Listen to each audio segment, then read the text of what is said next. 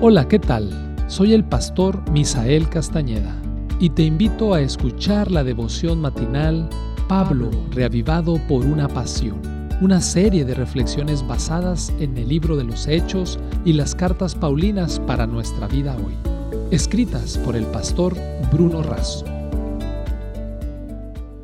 Apreciados amigos y hermanos, les saluda el pastor Francisco Soto con la reflexión matutina del día de hoy. Pablo, reavivado por una pasión. El texto bíblico del día de hoy se encuentra en la carta a los Hebreos, capítulo 10, versículo 23. Mantengamos firme, sin fluctuar, la profesión de nuestra esperanza, porque fiel es el que prometió. El más terrible de todos los sentimientos es el sentimiento de tener la esperanza muerta, dijo Federico García Lorca. El fin de la esperanza es el comienzo de la muerte, expresó otro escritor. ¿Cómo hacer entonces para mantener firme y viva la esperanza? Pablo siempre enfatiza la gloriosa esperanza del creyente. Cuando la esperanza está puesta en Cristo y en su fidelidad y miramos hacia adelante, hacia su venida, la mantenemos firme, sin fluctuar, ni oscilaciones, con paciencia, fidelidad y perseverancia. La generación de israelitas que salió de Egipto fluctuó en Cades Barnea, debilitó su fe, fragilizó la esperanza y no pudo entrar en la tierra prometida. Dios es fiel en cumplir sus promesas, tanto en la liberación de Egipto como en el acompañamiento en la travesía y la entrada en Canaán desde la liberación del poder del pecado hasta la entrada a las bendiciones presentes y eternas. No hay motivo para fluctuar. Su muerte asegura nuestra vida.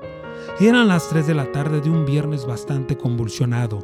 Quien había venido a buscar y salvar lo que estaba perdido para traer en abundancia, inclinando la cabeza, entregó el Espíritu.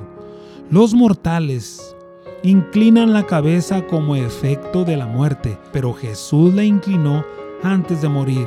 Nadie le quitó la vida. Él la puso voluntariamente. Cristo no entregó su vida hasta que hubo cumplido la obra que había venido a hacer y con su último aliento exclamó, consumado es. La batalla había sido ganada. Elena de White, El deseado de todas las gentes, página 706. Entonces el velo del templo se rasgó en dos, de arriba abajo. Este velo que separaba el lugar santo del lugar santísimo se rasgó por una mano invisible, por un poder sobrenatural. Y eso sucedió en la hora del sacrificio, porque el sacrificio de Jesús terminaba con todos los otros sacrificios. El velo impedía el acceso a la presencia de Dios. La muerte de Cristo quitó el velo. Así el acceso quedó libre y directo la destrucción del pecado y de Satanás, como también la redención del hombre, estaban aseguradas para siempre. Por esto, Pablo dice que mantengamos firme, sin fluctuar, nuestra esperanza, porque la evidencia de su fidelidad y la fortaleza de nuestra esperanza están firmadas con la propia sangre de Cristo. Que Dios te bendiga de manera abundante el día de hoy.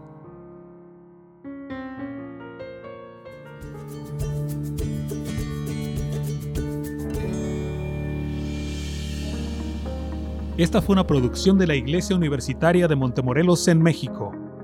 Te saluda el pastor Francisco Soto. Hasta la próxima.